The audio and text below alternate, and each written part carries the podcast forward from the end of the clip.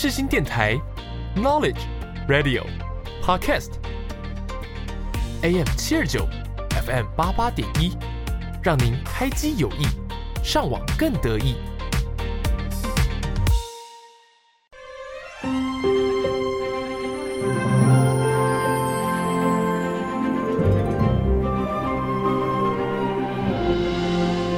欢迎来到元宝的戏法空间，我是元宝。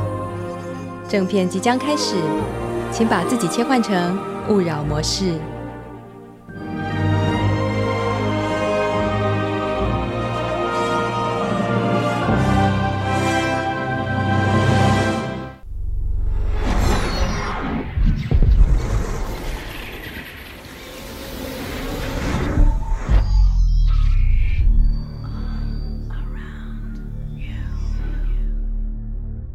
Name's Sherlock Holmes, and the address is 221B Baker Street. 各位听众，大家好，这里是元宝的戏法空间，每周四上午十点零五分在世新广播电台首播，首播后也可以在世新广播电台官网、SoundOn、Apple Podcast、Spotify 收听本节目。请关注节目的 Facebook 和 Instagram，了解重播时段和相关资讯。欢迎热爱看电影、爱追剧、爱听音乐的你，和元宝一起听戏、赏剧、学知识、学法律。你知不知道什么是当当当当当当？什么当当当？当当当当当当当，就是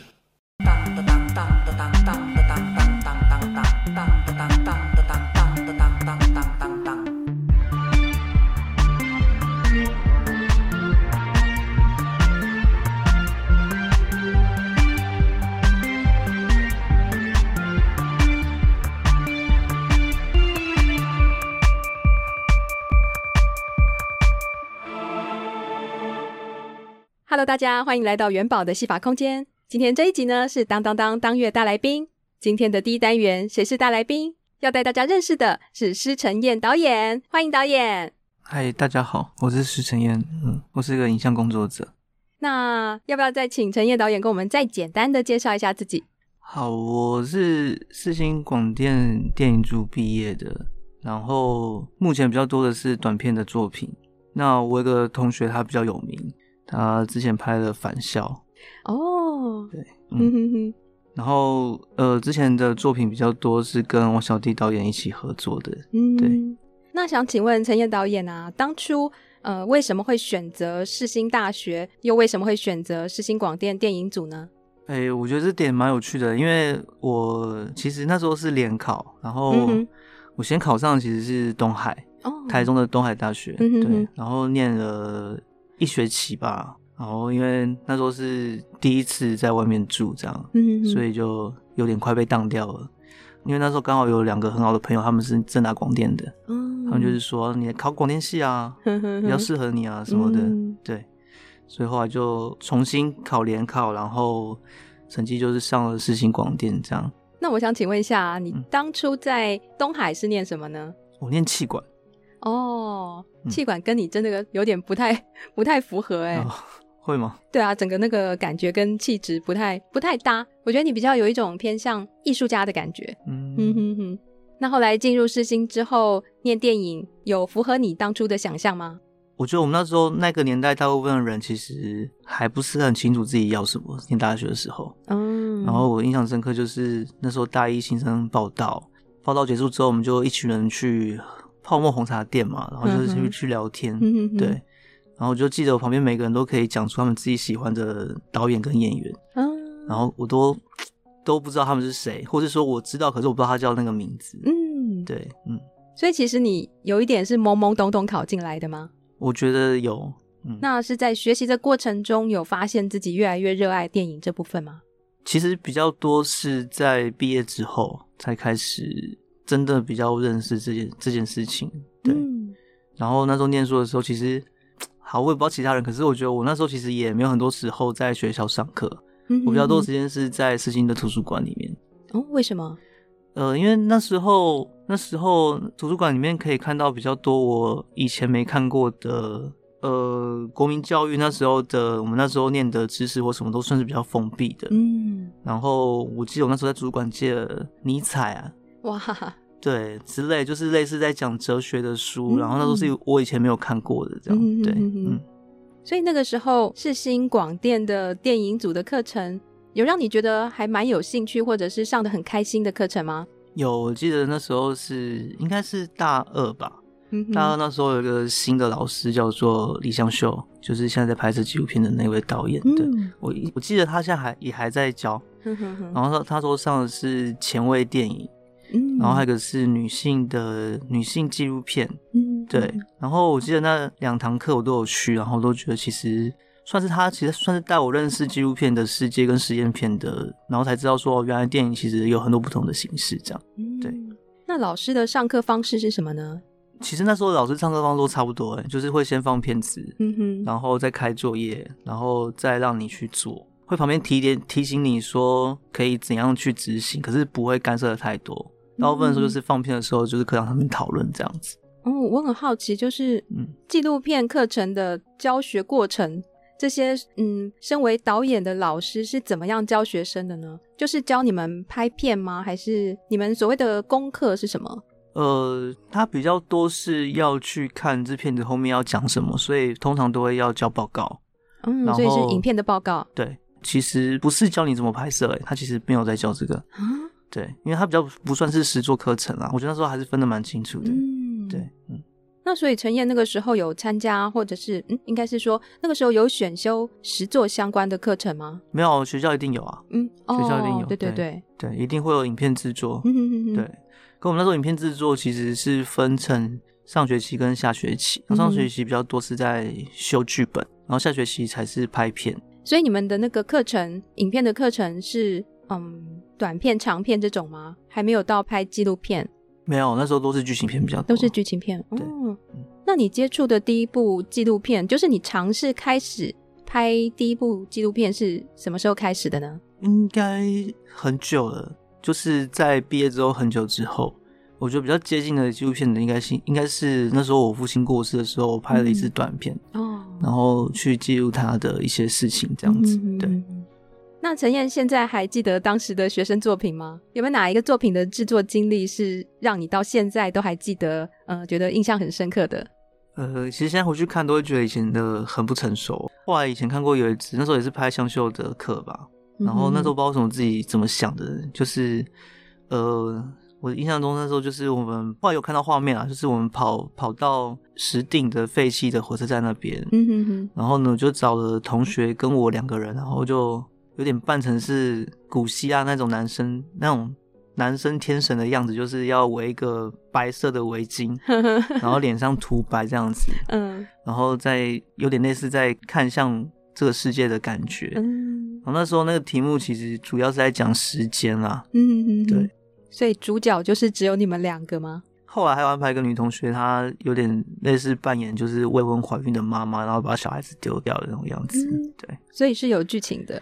因为实验片其实它就比较多是在讲那种氛围或是那种感觉，它、嗯、比较不会让你很清楚知道说、嗯、哦，它可能在讲什么样子的，呃，不会有起承转合的故的故事脉络这样子，嗯、对。所以你们的那个实验的片子，嗯，主要是要传达什么样子的想法跟理念呢？有没有一个主题？那时候其实没有想得很清楚，可那时候可能就是想要讲说，就是有些时间的流逝是不会重来的，这样。嗯，对。那你还记得你的当年的毕业制作是什么吗？呃，我毕业之后其实我没有自己拍片，我那时候是当朋友的摄影。嗯。然后那个故事是在讲一个很想要出国的年轻人，然后他没办法出国，嗯，然后他朋友后来出国了，然后带了一张，呃，借借了一张加拿大的明信片给他，这样子，嗯哼哼哼，对。然后我记得那时候我们的，我们当时那个影片的评审是戴立忍老师，哦，对。然后我记得那时候被他骂的狗血淋头，哦，真的吗？对，他批评其实蛮不留余地的啦，嗯，对。那你还记得他当初说些什么吗？我其实有有点忘记了，可是主要是在讲说，就是、嗯、呃，影片的故事主题不明确啊什么的。可是我觉得这就是我说，我们那时候的人其实没有真的很了解电影是什么。嗯，对。所以那个时候戴立人老师他的评论，嗯，是面对面的这样子去评，还是说是文字上的？没有，因为我们那时候也是有租一个电影院在影厅放嘛，嗯哼，放完之后，然后就会直接请老师讲话这样子。哇，对，就是直接看完直接评。对，那其实是有一点像震撼教育，哎。对，然后就想说，哦，还好我是摄影而已。所以是同学们的作品，通通在同一天这样子一起评吗？呃，会安排不同的老师，然后我记得我们那时候是拍二十三分钟左右，所以大概就是三支片子，嗯，放完之后，然后会有个评审这样子讲话，这样。对，嗯。嗯，那陈燕现在回顾你的学生时期啊，你说因为你好像还不是很能够理解学校的课程，然后还不是很能够理解说自己真正喜欢的是什么。多多少少会有一些当时的课程的记忆嘛，嗯，那有没有那种呃课程中老师的一句话啊，或是一点点提点啊，让你觉得说，呃，直到你现在在进行编导这份工作的时候，还是觉得说，嗯，当初老师的教导是很受用，然后也有影响到自己的。我觉得呃，在生活上面那时候，因为我那时候大二的时候就开始跟外面的剧团。然后那剧团是差事剧团，然后它比较多是在走左翼文化的，就是他比较关比较关心劳工阶级的。嗯、然后印象中那时候就是跟着他们那时候到台东去玩，嗯、然后去一个原住民的部落。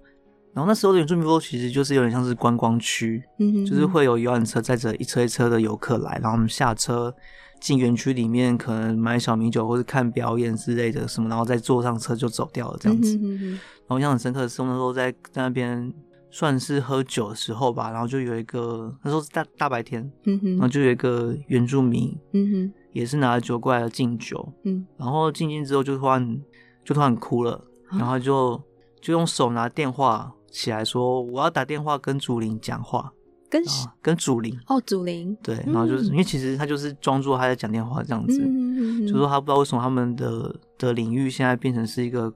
就是随便让人家进来，然后出去，让他表演给别人看的样子。嗯，那时候蛮冲击的。那时候我记得是我二十一、二十二岁的时候吧。嗯哼哼。对。然后那时候回来之后，就有跟我们的老师讨论。嗯哼。然后那个老师是李永泉老师，嗯、他比较像是我们的导师。嗯哼哼。他说是跟我讲说，就是如果你要，你可以关心这些事情，可是你要先让自己活下去。嗯。嗯然后那，那那东西其实我一直。那时候没有很理解，嗯，然后现在大概懂是什么意思，对，嗯，然后另外一个是，呃，那时候我们大三上影片制作的导师叫做的老师叫做王维，嗯，然后都是第一次他教我们怎么看商业片，嗯哼，那时候的港片跟一些好莱坞的一些片子，他会分析他的剧情架构或什么的，嗯，然后其实那东西。应该是好用的，嗯哼，可因为我们不喜欢那个老师，所以就会变成是说很多东西是你要到业界之后再去回想，才发现哦，原来他都讲过这样的事情，这样子。哦，对，嗯，那为什么会不喜欢这位老师呢？因为他算是比较凶的老师啊。可是后来才知道说，原来其实业界很多人都是都是这样，就譬如说你剧本写不好，直接丢在你头上或之类的。业界的人都这么凶吗？听说那时候是这个风气。哇，对。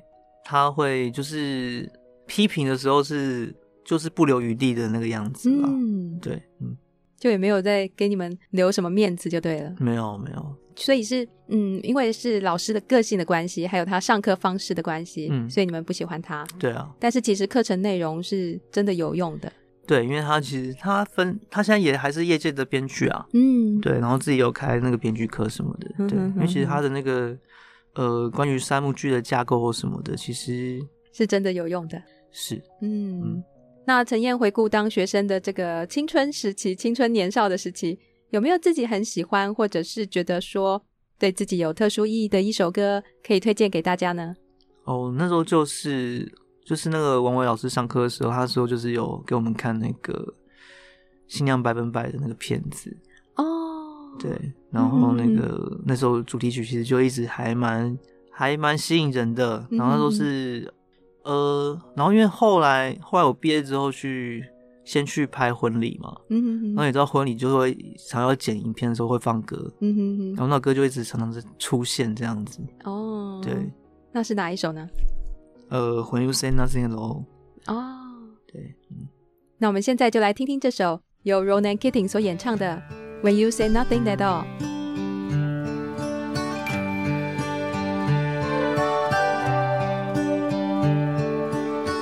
It's amazing how you can speak right to my heart.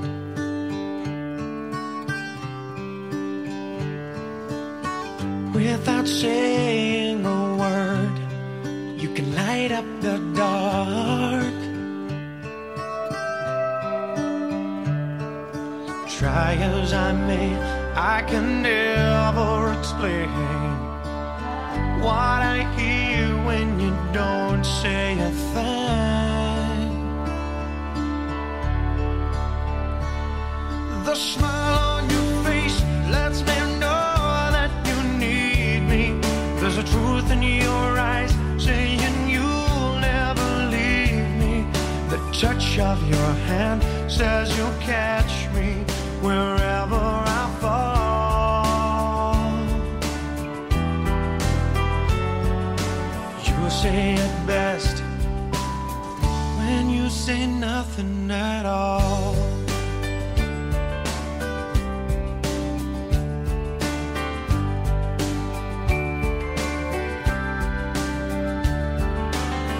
All day long, I can hear people talking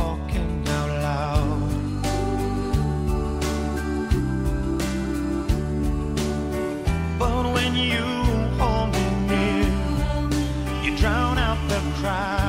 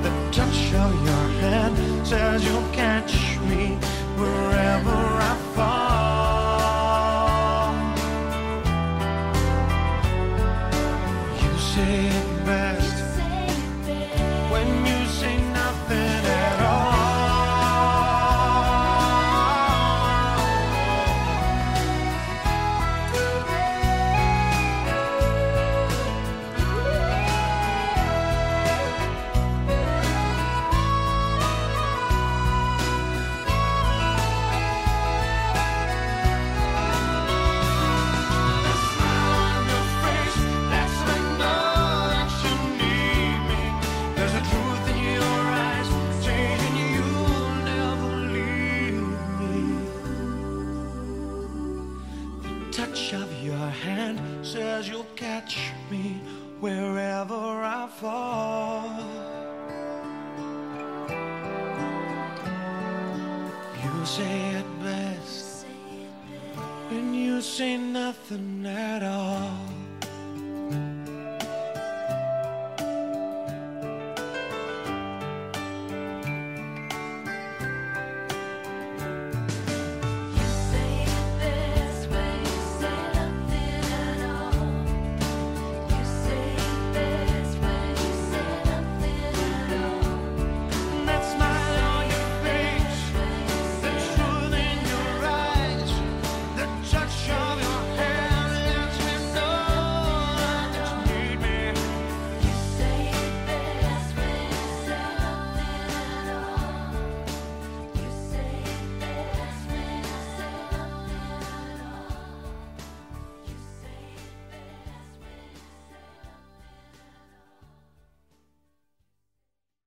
是方大同。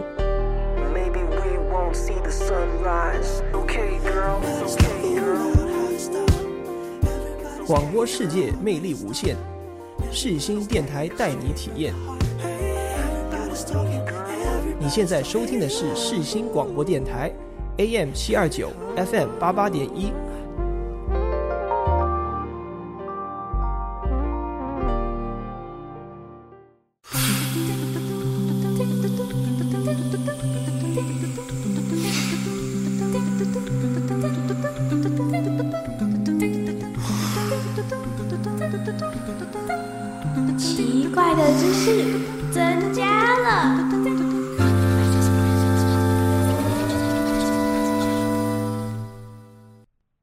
接下来第二单元，奇怪的知识增加了。我想跟陈燕聊聊，呃，职场啊，纪录片的部分。一个作品的完成，包含了许多专业工作，像是剪辑啊、调光、编剧、导演等等。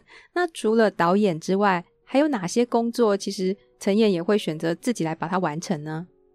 嗯。我觉得是要回到我毕业一开始的那个婚礼录影的工作，因为那时候那个工作就是其实就是你一个人到现场去，然后跟新人讨论今天的拍摄流程之后，然后进行拍摄，然后面对现场的一些状况，然后结束之后回到公司之后再自己去剪接，然后再把片子交给新人。嗯，那其实整个流程就是一一个人要完成这些所有的事情，就会包含。沟通，然后拍摄，然后剪接，然后胶片这样子，然后这也变成是我后来有点习惯这样子的模式，嗯，然后就会常常被朋友说，就是其实你应该要跟团队一起合作，嗯嗯嗯，因为其实拍片是很多人的事情，不是一个人的事情，嗯嗯嗯，可我就是有点有点不太适应啦，对。那你有尝试跟人家合作过吗？有啊，我是说，嗯，我们先从婚礼的这部分，这部分都还是自己一个人。婚礼的部分都是艺人团队，大部分 都是啊，对，嗯，然后要一直到蛮后面，就是自己拍短片的时候，嗯哼，才开始跟朋友一起弄这样子，嗯，对。那时候跟朋友一起弄的时候，那时候就是拍那个不沉默的办公室嘛，哦，对，好像是导演的第一个得奖作品是吗？对，嗯，然后那那时候片子就是呃我自己。想想故事，然后找演员，然后找场地，嗯、哼哼然后有找一个灯光师的朋友一起来做这件事情，这样子。除了是自己导演，那也是自己编剧，嗯，也是第一个编剧作品吗？算是短片的，对，嗯。所以在编剧的这个部分，陈燕在试新的时候有学到吗？有上过这样子相关的课程吗？有的，因为老师就是那个很讨厌的老师，就是。就是同一个老师教的，对，他有上课，对，嗯，对，嗯，那所以你有用那种呃所谓的编剧的模式跟编剧的公式来写你的作品吗？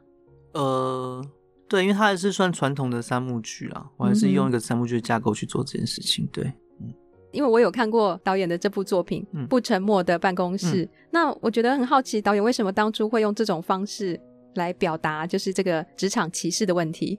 我觉得那个就是从用物品去说故事这件事情，其实是我不知道为什么，就是从小就一直很很喜欢的事情。嗯哼哼。然后那时候其实也有想过别的，就是用用东西做故事的的一个概念这样子。嗯哼哼。可是后来就发现说，现在其实有了 AI，就是什么东西都可以拿来说故事啊，因为只要装 AI 就好。嗯。对。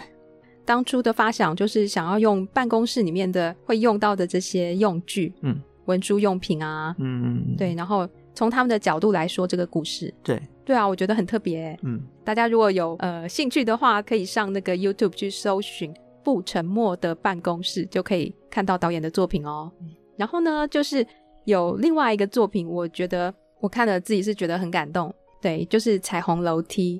那当初的这个故事发想是怎么开始的呢？呃，可能因为我觉得《彩虹楼梯》它。呃，我觉得很有趣的是，就是它只有三分钟的长度，嗯哼，所以其实它不应该是用三幕剧的方式去做呈现，因为它变成是每个阶段的故事会有点太短，所以它其实会有点就是被节奏追着跑的感觉。我不知道为什么，就是到我这年纪吧，呃，身边会开始很多就是朋友会得到失智症的长辈这样子，嗯，对，然后包含其实我记得我小时候我奶奶还是失智症，哦，对。那可是其实那时候还很小，所以没有很理解那个病是个什么样子啊。对，嗯、可能因为到后来长大之后，就是开始朋友旁边有人爸爸妈妈得失智症之后，大家会去懂哦，原来是这个样子。嗯，可是呢，我一直很好奇，就是关于母女的关系。嗯，呃，我不知道，因为我自己是男孩子，嗯、所以我能够懂说父子是什么样子。嗯哼。可是因为我有个妹妹嘛，嗯哼，然后我常常旁边看她跟我妈的相处，我就一直很难懂说，哎，到底到底这女。女生到底跟男生到底差别在哪里？嗯哼，然后就有点想要写这样子的讲关系的的短片这样子，嗯、其他应该是发展成长片才对。我自己看完是觉得很有发展成长片的潜力耶。嗯、对啊，因为他的故事可以做一个还蛮宽广的延伸呢。是对，对啊，所以未来有没有这样子的想法？因为那时候看到就是这个彩虹楼梯的这个发想，我自己觉得好感动哦。哦真的、哦？对对对，因为呃最近啊也有跟其他朋友聊天啊，比如说上一集的节目、嗯、也是跟舞台剧的导演。那他也，他们当初也是做了类似，也不是说类似，就是呃跟失智症相关的议题这样子。嗯、所以呢，呃，我自己最近有去看那个司法影展，金马六十的司法影展。那我去看了一部片，嗯，叫做《失控的照护》，嗯，对，是一部日本电影。那它里面也就是在讲这些越来越年长的这些人，那因为失智症，那他呃不良于行啊，或者是说他不能生活自理，那甚至到最后很严重的时候。嗯，是变成有点回归像是呃婴幼儿的状态，嗯，对，他没有办法去控制他自己了，嗯，甚至说在他可能突然发病的时候，他是会有一点暴力倾向的，但是很嗯很让人就是觉得说呃难过或者是觉得有点感触的，就是说在过程中他还是会有一度清醒的时候，嗯，对，有点类似像就是好像回光返照的那种感觉，嗯嗯，对，那在他清醒的那段时间。他是又突然会认识、认得你、认得这个小朋友是他的孩子的时候，嗯，那种感觉是一种说不出来的感动。后来有看到导演这个彩虹楼梯的时候，我就觉得很感动。所以我觉得说，哎，未来说导演有计划的话，我真的是非常非常的鼓励跟建议，说可以把这个故事再把它扩张变成呃一部长片。嗯，对对对，希望我未来可以看到这部长片。嗯，好。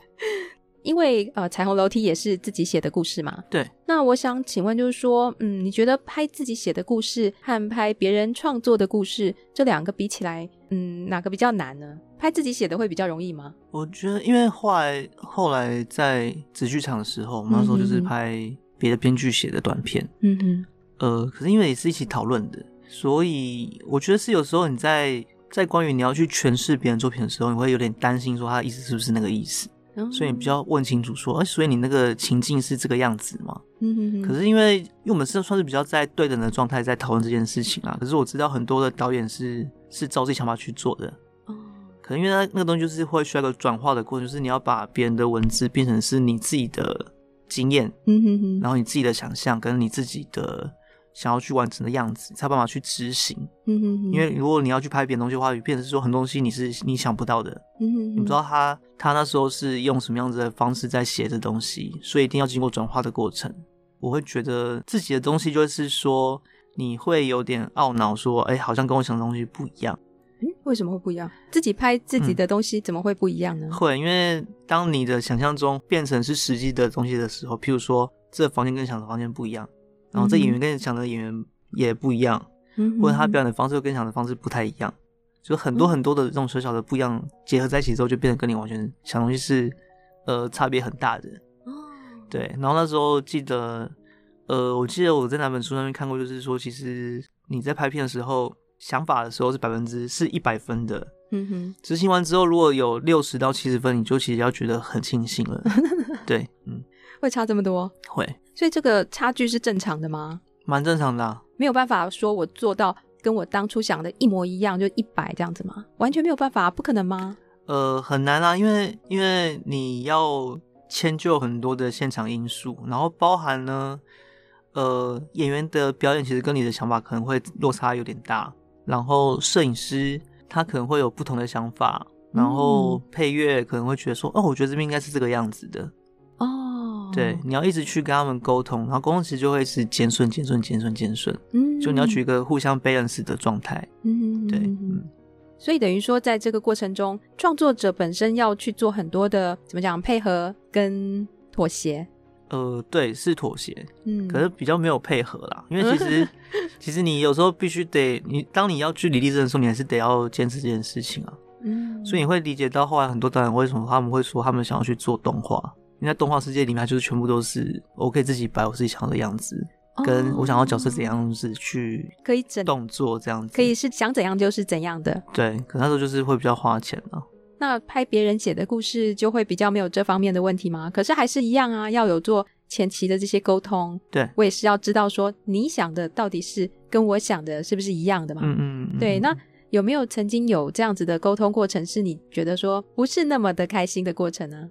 我还好诶，因为呃，可是我比较多的东西是就是，譬如那个时候拍罕见疾病的那个那个案子的时候啊，嗯，他们本来是就是。罕见疾病基金会找了那个瞿友宁导演，然后王小弟导演，然后就是他有笔钱想要拍片子，嗯，他本来想要办一个微电影比赛，嗯，然后呢，小弟老师就觉得说，为什么要把钱分散开来？为什么不好好做一支片子？嗯，所以他就他就找了其他几个导演，就是互相推荐自己的的人，然后去比稿，嗯哼，去提案去比，对，然后那时候我的案子有有被选上，可是其实本来故事不是这个样子。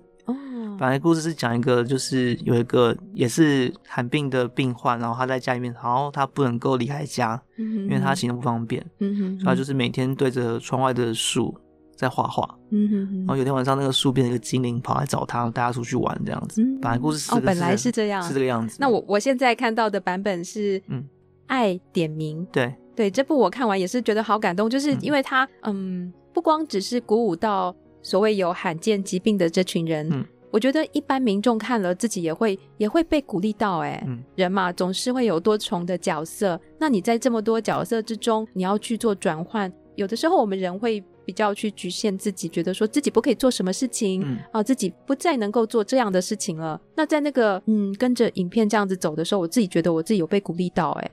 对，大家拜托，就是要去搜寻一下这部影片，叫做《爱点名》。如果说你自己觉得需要鼓励的时候，需要一点点力量的时候，我觉得看这部影片真的会鼓励到自己。好，导演，你刚刚要说什么？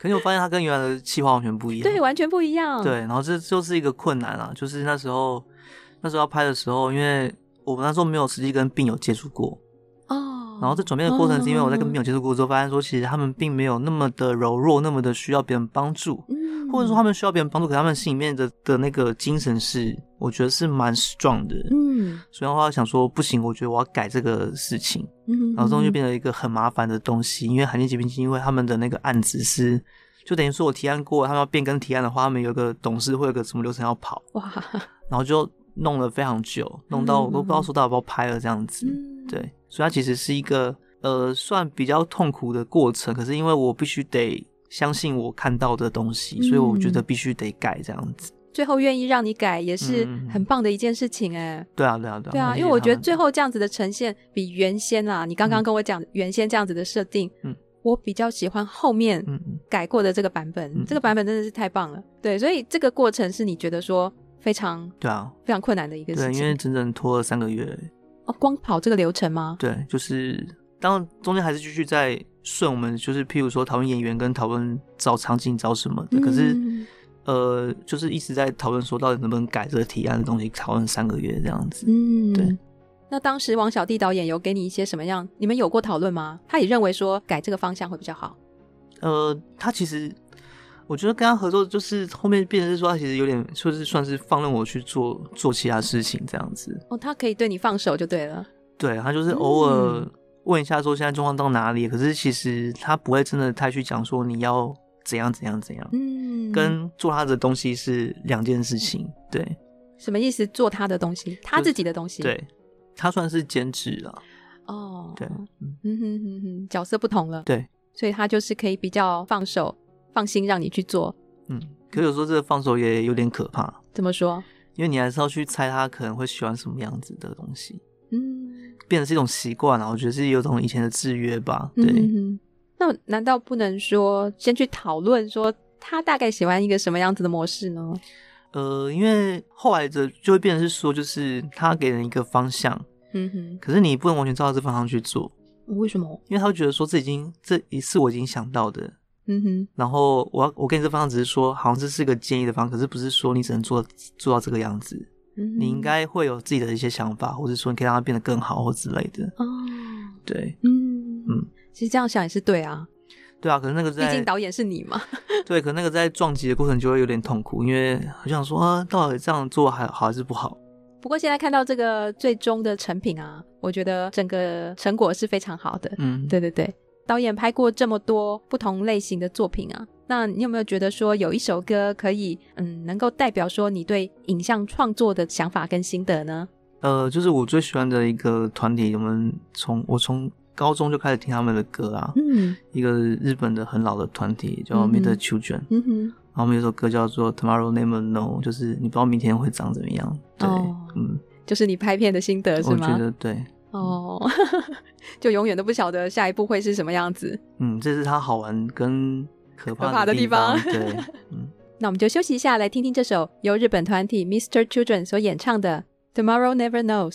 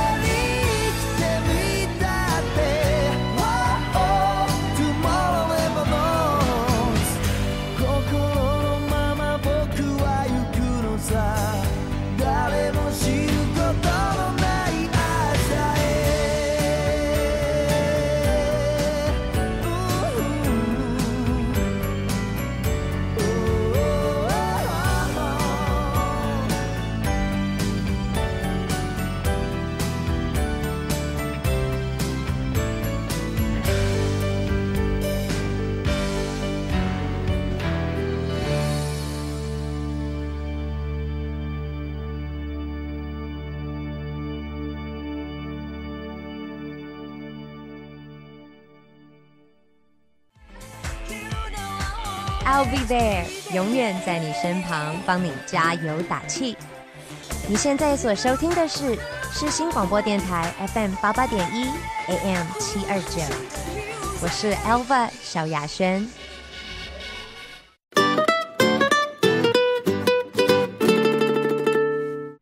接下来第三单元，想再和你聊一聊。我想请问陈燕啊，之前呃好像还有参与过舞台剧的制作是吗？对。那想请问是哪方面的制作呢？就是王小弟导演的那个《丈夫的一千零一夜》。哦，所以小弟导演也有做舞台剧啊？他以前其实有自己的剧团，嗯，叫做明星剧场，那可能已经有点久了。然后我在那个舞台剧里面做的是影像设计。哦，那是什么样子的一个过程跟作品呢？那个舞台剧其实是一个算单人剧，就他演员只有一个人啊。对，然后舞台上面的那个。布景其实也都很少，它只有一个投影幕，嗯，所以我必须得在那投影幕伸出就是关于他现在这个故事的背景哦。然后这个故事其实它表面上是在讲一个太太在跟老公的相处，可其实他讲的是呃，就是台湾这那时候应该六十年来的一些事情的经过，嗯嗯，所以它其实那个时空横跨的比较广。我记得那时候有有一幕是，就是女主角在客厅等她老公回来，嗯哼，老公回来之后呢，先去洗澡。其实老公是不存在的，因为我刚刚说只有一个人，嗯、就是只有一个演员，就一个太太，对。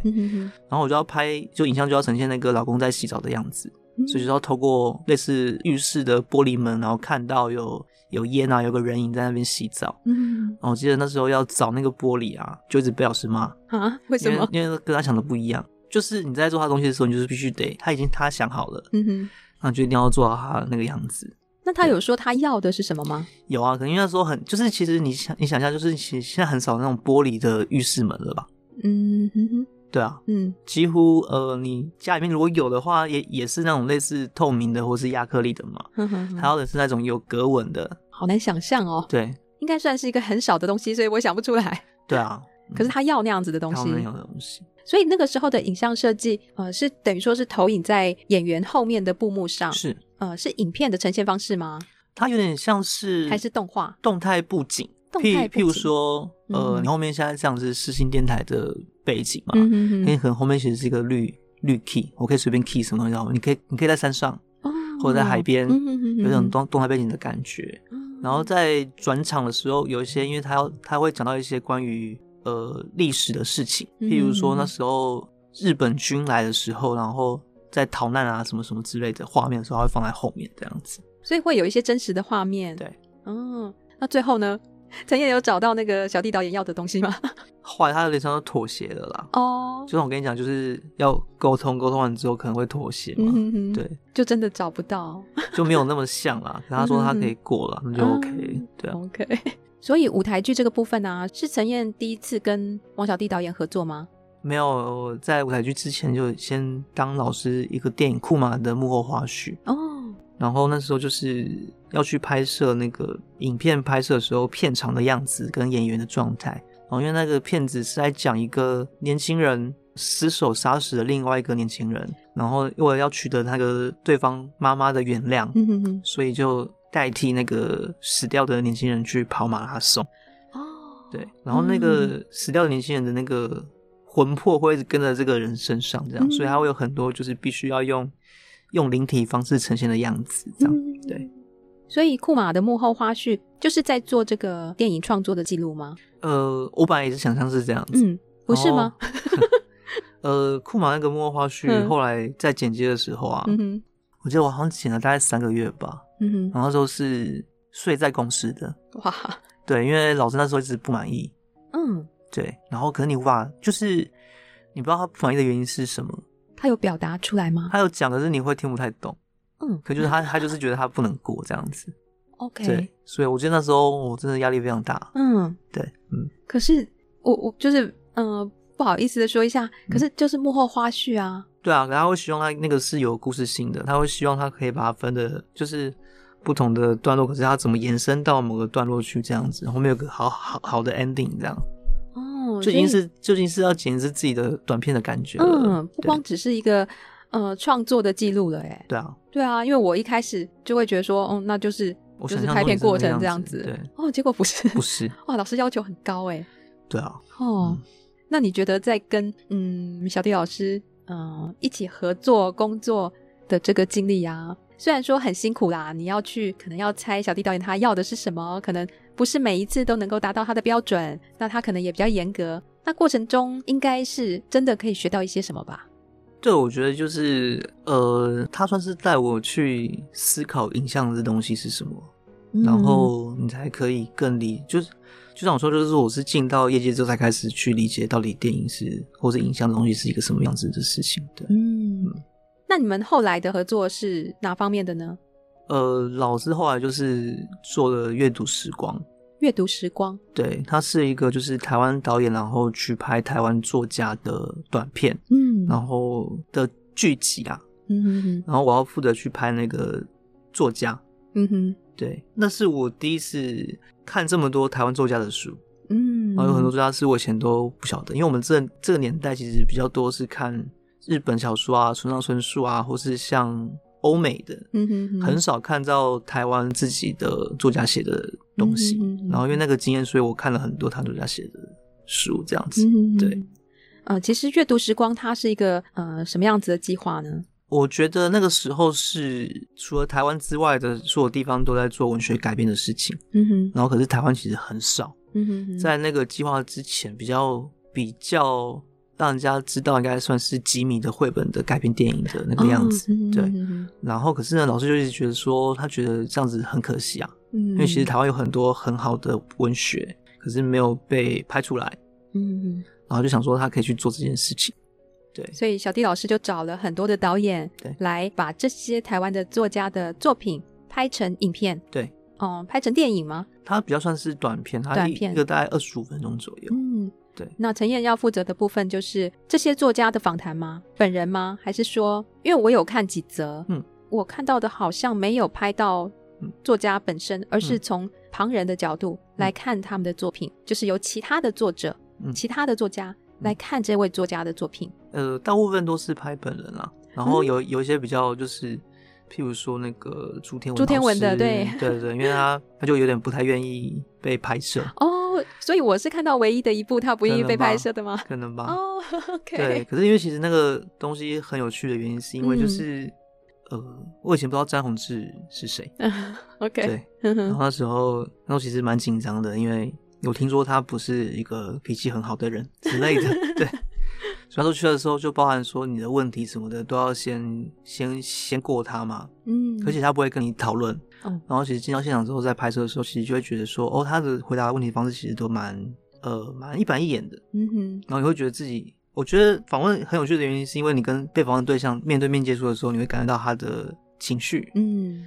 不然说他是喜欢你的问题，嗯，或者说他要怎么回答你的那种感觉。嗯、然后一直到最后面，就算是我把我的那个例行公司都问完了，嗯然后就问说，那还有别的问题吗？就有点想要感人的那个样子。对，然后他说就感觉到说，我好像可以再问一点什么，我就问他说，嗯、那因为他那本书是世纪末的华丽嘛，对，嗯哼，我就问他说，那你觉得你跟朱天老师看过十年前的台北的样子，嗯、那你觉得你在回顾，你从现在回顾过去这十年，你觉得发生什么事情？嗯，他突然变得很有兴趣，他觉得问题很好，嗯，对，然后才知道原来其实，在访问的东西的时候，其实那东西有些时候那个。呃，会有一些即兴的成分存在，对，那个东西其实是是会让你感觉到说，哦，我今天这好像我还蛮有贡献的，嗯，就是我问到不一样的东西这样子。嗯，然后另外一个是那个夏曼南普安老师的那个部分，嗯哼，那个过程就是非常的恐怖。怎么说？因为我因为我跟因为我跟老师一直都是用 email 在联络，嗯哼，然后我跟他说我要去蓝屿去访问你，嗯哼，我已经写信跟他讲了，然后他说好。然后就我到了那边去之后呢，第一天晚上去拜访他的时候，他就跟我讲说我没有答应你啊，然后我还拿那个信给他看，说你说 OK 啊，对。后来他就说，因为他他以为来的是一个年纪比较大一点的，比较有经验的哦。然后看到我想说，呃，你这个年纪小朋友无法理解他们的想法之类的吗？对，哦、或者是说他会觉得说你可能问问不到什么哦。然后我记得拍摄的第一天在访问的时候，他就觉得说哦，你的问题。问题其实都千篇一律啊，就是我以前都回答过，我没有想要再讲一样的事情这样子。那在这个沟通过程中，我是说，呃，信件往返的过程中，他就已经看过访纲了吗？有寄给他看过啊。嗯，对啊。那他没有做一些什么样子？他其实也没有认真看哦。对，嗯，那种就是你要去面对面跟他去接触的，嗯，对。然后我记得我那时候还还要巴结他，还拎了一箱台啤去找他，这样他就说他不喝酒，他其实旁边明明就有啤酒罐这样子。哇，那等于说他很抗拒你哎。对，对。嗯然后后来就是，我记得那天晚上回到民宿之后，就打电话给老师啊，说现在这问题要怎么办这样子，因为是第一次遇到很不配合的受访者，受访者，嗯，对。然后老师就说他其实他应该知道啦，就是他要我再去试试看什么什么的，他觉得不要给自己压力太大，干嘛的，嗯。后来就隔天又去找他，然后再跟他聊啊，然后他就说那那我明天带你去，因为他他有个习惯，就是他早上的时候会先，应该不是早上，就是大概中午左右他会潜水。潜水去捕鱼，然后捕他晚上的要吃的鱼，这样子。哦、他就说：“那我明天带你去捕鱼，看能够拍到什么就拍什么，这样子。”嗯，对啊，然后他就借了我一双雨鞋，嗯，然后我就跟他去走那个蓝雨的礁岩。嗯哼，那个礁岩大概三层楼高，然后那个它不是那种山路哦，是一根一根的那种凸起来的，很刺，很刺的那、哦、那种。嗯，你要踩在这上面，然后到他要去潜水的那个点。哇。然后我又背着我的摄影机这样子，对，胶鞋有用吗？有，胶鞋有用。可是因为就是你踩的时候，你你还是会感觉到那个，你不太能往下看了，因为下面就是那个嘛，就是海。嗯，对。然后它是等于是镂空这样子，下面是空的，就就是海这样就是你要踩稳就对了。哇！然后就跟着他到那个地方去之后，他就要从那个上面，然后往下走到下面，然后跳到海里面去。嗯哼。然后就他就说他就这样真的走下去，然后跳下去了。然后我在那边想说，那我嘞？对啊。对，然后呢？我那边等了大概半小时吧，他没有理我，他就是往外面游过去了。嗯，然后想说，好，那我好像必须得要自己往回走了。嗯哼，对，我就记得往回走的时候，就是你会觉得，哎，好像就是什么东西在拉着你那个样子，就是你会觉得不太平衡。嗯，可能后来就是自己慢慢的走到了，算是踏上陆地了啦。嗯哼，对，然后走到另外一个地方去等他，就他会上来的那个点这样子。嗯，然后我在那边等他，大概等了大概两个小时吧。嗯哼，嗯，然后他终于游上来了。嗯哼，然后很惊讶看到我说：“你怎么还在？” Okay. 我说：“对啊，我要拍你啊。”大概是从那次之后，他大概就是比较愿意跟我讲一些事情。嗯，然后那时候看到一个东西，我觉得蛮蛮那个蛮震撼的，就是、嗯、呃，蓝屿他们人有分男人鱼跟女人鱼。嗯哼，然后他们那个鱼货其实一般人是不可以随便碰的。哦，对哦，我好像有听过。对对对对对，可能因为他就是拎着鱼，然后要往他的家走嘛。嗯哼，然后就走路上就遇到一些就是类似。呃，台湾的游客吧，有点有点比较年纪大一点点的一些婆婆妈妈，然后就以为他是来卖鱼的，我就开始在那边摸他的鱼，然后问说这怎么卖这样子，哦、你看他出来就很生气，哇，对，那我会觉得有点丢脸，嗯、因为可是后来想想，就是他们其实真的不懂、啊、不懂，对啊，对，所以那个时候老师有冲突吗？还是他就忍一忍，让这件事情过去？他有比较凶的斥责他们，然后就往就就直接走了。嗯，对对对。所以最后这场访谈有顺利吗？嗯？有啊，我觉得后面的访问便是说，就是他就说，那他就自己随便讲。嗯哼。然后讲内容大概会是他消化过访刚的一些事情啊，我就不要再，真的也要问再问，然后不要随便问这样。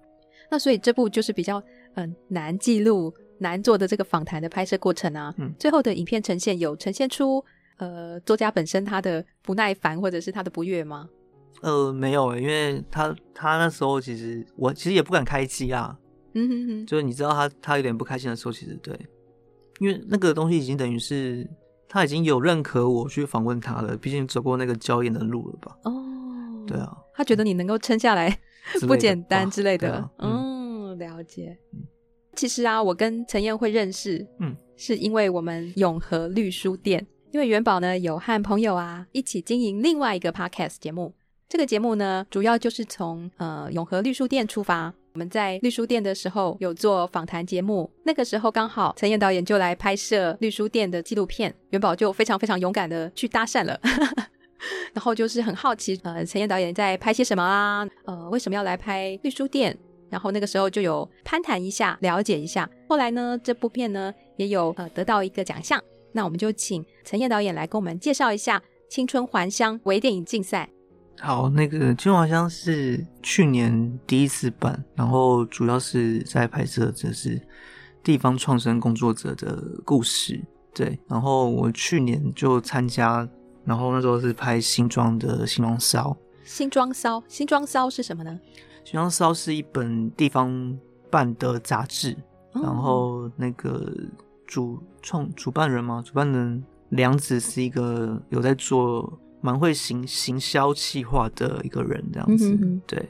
然后他就觉得新庄其实有很多很好的东西，可是大家都不晓得，所以他就决定要办一个杂志这样子。嗯哼哼对，然后是拍，就是有点用他的杂志去整理的新庄面相，然后再加上我自己的记忆跟感觉。嗯，对。然后那时候会想做原因是因为，呃，就是自己是新庄长大的。然后后来今年就是去拍永和的绿树店。嗯。然后那时候拍绿树店的时候，有有一部分原因是因为。会觉得瓦窑沟它到底是水水沟还是河？嗯，然后会有点好奇这件事情嘛。嗯、哼哼对对，然后因为其实新庄也有嘛，新庄的是那个中港大排嘛。哦，它现在已经被整理完，变成是一个清水类似清水公园这样子。可是瓦窑沟还是瓦窑沟一直都做不起来耶。对，就还是那个样子。对对，他的整治计划已经持续好多年了。嗯，嗯对啊，然后那时候就在想说。不知道会觉得，就是对于城市中的河，好像会有一种会想要去了解的那种感觉了。嗯哼哼。对，因为像台中就弄得还蛮好的。嗯，对，对，因为我也是永和人。嗯，对，我也是永和在地人，对瓦窑沟也是有一定的了解。那个时候，呃，有去上一些课程，那我们也有做一些影像记录。对，所以呃，那个时候陈燕在拍这部《水泥城市中的一抹绿》。对，所以我也是很好奇，陈燕导演他是用什么样的方式去做呈现？对，那导演的新装骚还有水泥城市中的一抹绿这两部纪录片呢，都有得到青春还乡微电影的奖项。对，非常恭喜导演。啊、谢谢 那接下来，呃，导演有什么其他的拍摄计划吗？嗯，之前有有想要拍台湾菜啊。台湾菜。对，可是还找不到一个好的人物去说这件事情。嗯。所以现在是欠缺一个主题性的人物吗？对啊，因为后来发现说，其实纪录片，呃，人物蛮重要的。嗯，对，因为我那时候想弄原因是因为就是呃，就是我会想要拍一个外国人去学台湾菜的过程。那对于想要尝试纪录片拍摄的呃学生啊，或者是像我们这些一般民众啊，陈燕有没有什么样子的提醒或者是建议呢？那我觉得其实现在的影像工具还蛮方便的。嗯哼，然后。我觉得拍摄不是问题，比较难的是后面在整理的时候。嗯，对，然后要怎么样把自己拍到的东西可以好好的让别人愿意看得下去，或别人愿意感兴趣，是比较要有技巧的一个问题啦。嗯，对。那我觉得其实，呃，可是有有的时候好像也不能想这么多，就是你觉得自己会觉得自己很开心的东西，其他大部分大家都会觉得还蛮想看的。那节目的最后，陈燕有没有很喜欢，或者是嗯，你觉得对自己有特别意义的一部电影，想要推荐给大家呢？呃，我大部分每年都会重看的一部片，就是那个罗宾威廉斯的《美梦成真》哦。然后因为他也不在了，嗯，对。然后可是因为我我很喜欢他的荧幕形象跟他所扮演的角色啊，嗯哼哼哼，他算是在我大学时期很喜欢的一个演员。对，呃，一方面是。就是他已经没有新的东西了嘛，嗯哼，因为他已经到到天国去，然后再就是他讲的那个关于呃死亡跟生命的那件事情，其实一直是我很感兴趣的东西，我也不知道原因是什么，嗯，对，可是就会只会去幻想，就是到底死后的世界是什么样子，这样，嗯，对，嗯，电影《美梦成真》探讨地狱与天堂，人们总是向往离世后的天堂，惧怕地狱。但往往在人间时，就把日子过得如同修罗炼狱。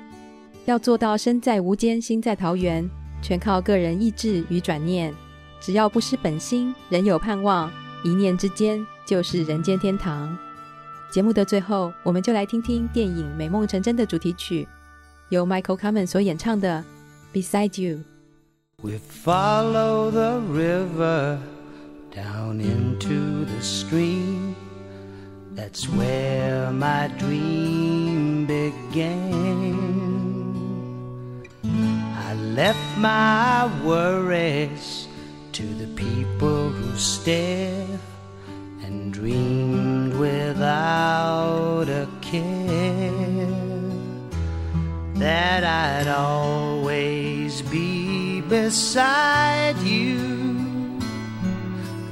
watch the day and night, and we listen to the sunrise and feel its growing light, and peace will come inside. So quiet.